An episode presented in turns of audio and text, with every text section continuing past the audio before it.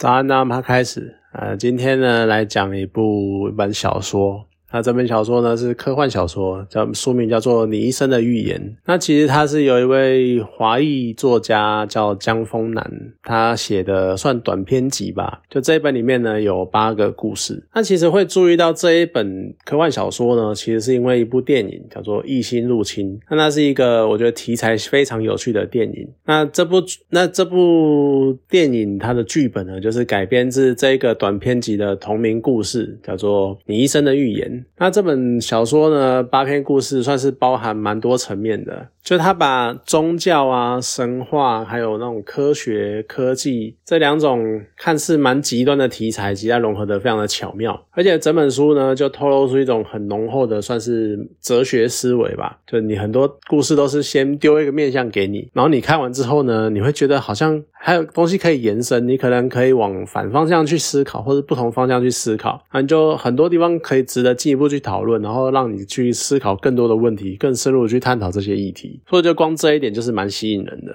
那当然，在这八篇故事里面，有一些故事呢，可能会让你觉得说主角光环开的太夸张了，感觉好像他快要变成无敌的状态了。又或者是故事中呢，他有提到一些很相关的那个科学理论，那可能会太艰涩，然后太困难，然后你又不知道你不知道你在干嘛，在讲什么。所以你看的过程呢，你可能意识会从故事中飘开，就是走心或者是出神这样子。可是。作者呢，他都能够很巧妙的去做出平衡，就让整个故事维持在一个很稳定的范围里面，然后不至于说太过发散或者去失控，然后失超出控制，结果变成没办法收尾这样子。那当然，第一篇故事呢，就是同名的《你一生的预言》嘛。我觉得这篇最有趣的地方是它结合了语言学，然后还有一个所谓的命定论，而且还有对于就是我们很常见的对于预知未来的这个想象。再加上呢，其实我很喜欢他描述主角如何面对已。知未来的方式，就算是。故事一个蛮重要的问题。那其实《异星入侵》它电影的剧情跟小说大同小异，只是小说中其实没有去解释说外星人到底为什么来地球。就小说中的外星人感觉就只是我降落在地球，然后随便晃一晃，然后啊，你们有一群生物，然后高智能这样子，那我可以好像可以跟你们交流一下，然后教一些嗯我们那个我们的语言，然后教一些我们的概念跟思考方式，就这样而已。可是当初《异星入侵》这部电影呢，为了戏剧性，我我们不能够让观众看一个不知道从头到尾在干在干嘛的电影，所以他给了一个蛮直观的理由，就比如说征服宇宙、征服地球之类的类似这样的故事。那此外呢，小说中它很有趣，去利用所谓思考方式的不同，然后去解释外星语言跟地球语言的差异，而且还会带出就是随着。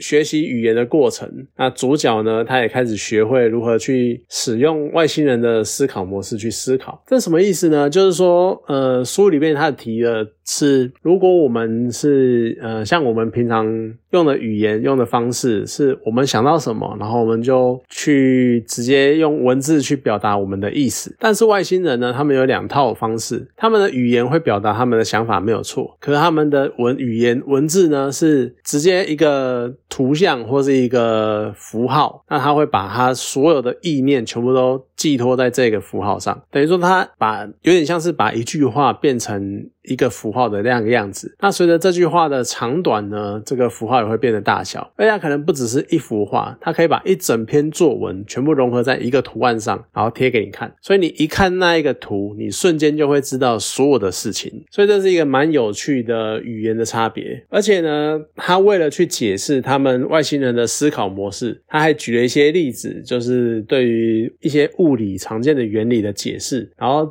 这个解释的方式算是蛮吸引人的。那当然最有趣的就是他一开始算是入门级的，在告诉你外星人思考方式，就是呢，所谓我们很常见到的那个光学光线折射的这个物理现象。那其实这个现象呢是有一个物理学定律的，叫做费马最短时间原理。就是我们光呢为什么会经过水面会折射呢？是因为光。其实是遵循光的最短路径，所以它的光因为在不同的介质中传递的速度不一样，所以呢，它会选择一个传递时间最短的路径，然后去这样走。那当然。可能我们平常学就哦好就是这个样子，但是对一些科学家来说呢，他们就会觉得说这样有一点先画靶再射箭的样子。好，不知道应该怎么应该怎么讲，应该说好不要举例好了，反正最直接就是感觉好像是你已经知道了一个结果，那为何为了迎合这个结果，所以你去设计路径，设计路径，然后去达到那个结果这样子。那这种有点像结果论的思考方式，在某种程度上其实跟我们现在科学是有抵触的，因为我们现在习惯的就是我们会从 A 然后到 B，然后结论到 C，但是外星人就有点像是我们先知道 C 了，所以我们要想办法怎么样到 C，好经过 B 这样子。所以呢，作者很巧妙的利用这一点，然后去阐述了所谓的思考方式的不同，然后会去影响语言的形成，那进而去引导出呢，就是因为思考方式的转变，所以呢，主角能够去预知到自己的未来，那甚至进一步的呢。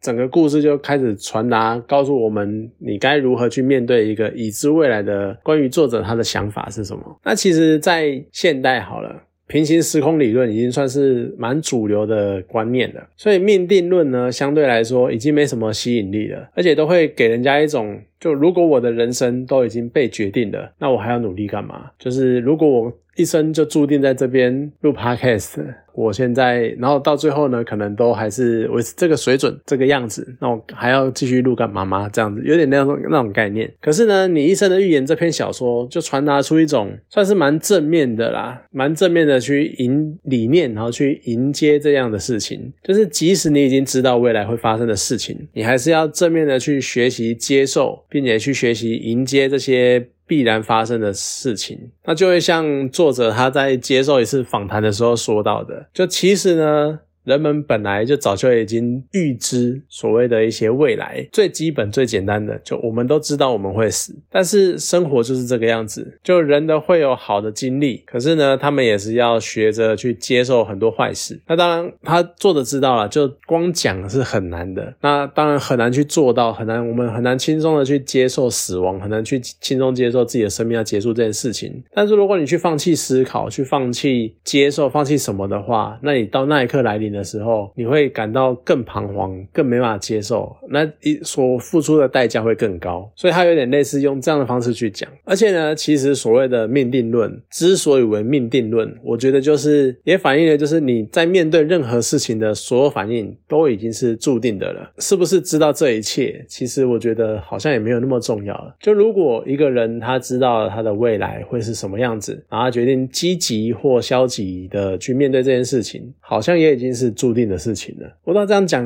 听起来非常的抽象，非常的无厘头。可是就像是真的，就对于所有会发生的一切事情，你就学着去接受，然后去包容它，然后去接受，然后往下走。就好了，甚至于你可能也不需要去想说什么，你要回到过去啊，然后去迎战什么东西什么嘛。就像前阵子一堆超级英雄电影都在讲什么多重宇宙啊，然后跨越时间去拯救什么东西，去弥补什么东西，或破坏时间线什么什么什么的。或许很多时候你要学的就是你知道会有这些事情发生，那你如何去面对？然后去接受这件事情啊，讲半天很像空话，不过大概就是那个样子。每个人会有每个人自己的感触，至少对我来说的感触是这个样子。那另外呢，有一个超短，只有几页的极短篇，它叫做《人类科学的演化》。它其实当初呃《Nature》这一部期刊，它在就《自然》这部期刊，它在类似纪念刊之类的吧，然后邀请这些科幻作家去帮忙写个短文之类的。那最后呢，这一篇极短篇最后一段文字是不管。管超人的科学研究达到什么样的成就，人类都不需要感到惊慌。我们要永远记得，超人之所以有可能成为超人，是科技的结果，而那种科技呢，是人类发明的。所以，其实超人并没有人类聪明。我之所以对这段特别有感觉，是因为你去对照今天人工智慧的发展，就你会觉得非常的有趣。而且这句话呢，它有两个面的解读方式，你可以很积极的去解读这段文字，你也可以当做是消极面的讽刺，就是积极面。呢，比较像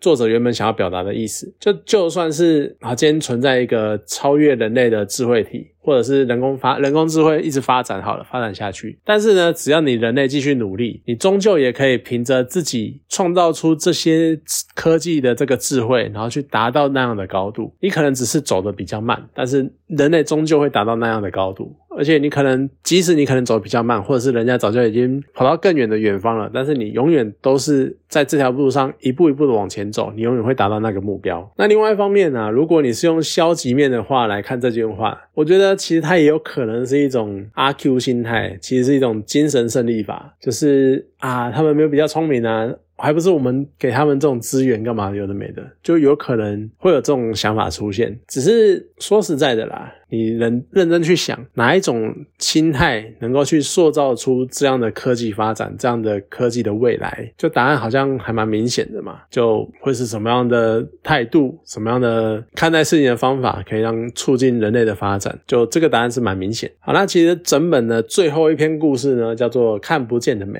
这是中文翻译啦。那英文翻译。有点像是看见你所喜欢的，然后算是一个纪录片的形式。虽然说作者在一次访谈里面讲说，呃，他觉得他这一篇呢有截稿的压力，而且是出版社叫他做的，所以最后呢不是他很喜欢的作品，就不够完整。所以他当年婉拒了一些奖项的提名，可是这一篇反而是我觉得整本小说我最喜欢的一篇。就有一部分是因为这一篇的主题是外貌歧视，那相较于其他篇故事呢，其实这一篇是最贴近一般人的生活的小说。但是最主要的原因呢，是我很欣赏这篇故事，它是去利用纪录片的形式，然后去不断的去。类似采访或是引述正反两方的说法，就你为什么赞同这件事情，或你为什么反对这件事情，然后不断的反复的辩证，甚至于呢，即使是正方或反方里面，他们也有各自的矛盾或各自的考量，然后各自采取的方式跟策略，所以就形成一种很交错、很复杂的状态。我觉得蛮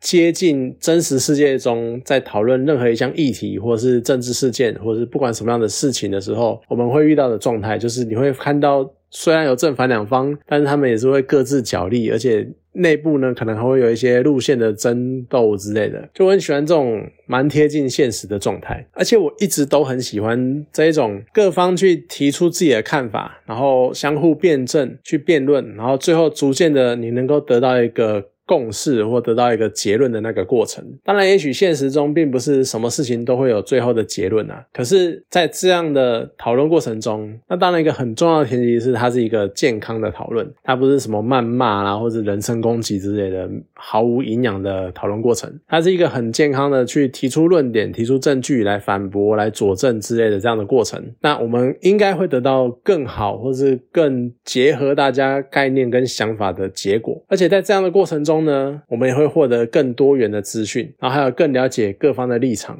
甚至我们可能就可以更尊重彼此的想法，在这样的过程中，可能如果我们大家思考事情都能用这种方式去讲的话，也许我们的社会就不会变得这么极端，就像现在这样子，呃，壁垒分明啊，什么保守派跟激进派啊，或者是左派跟右派这样的很分野很明显的这样状态。好了，其实八篇哈，每一篇你都可以有很多很有趣可以延伸讨论的那个想法，只是我就只挑三篇，就是特别有感触的故事啊来。来讲一下这我对这本书的感想。我觉得这真的是你可能不止看一遍，你可以看个两三遍，然后去仔细的去思考它很多故事背后想要表达的概念，或者想要传达的理念，或者他一些提出来的一些哲学性的思考问题。我觉得是一本很有意思的小说。好，这本小说呢，我就介绍到这边。好，谢谢大家。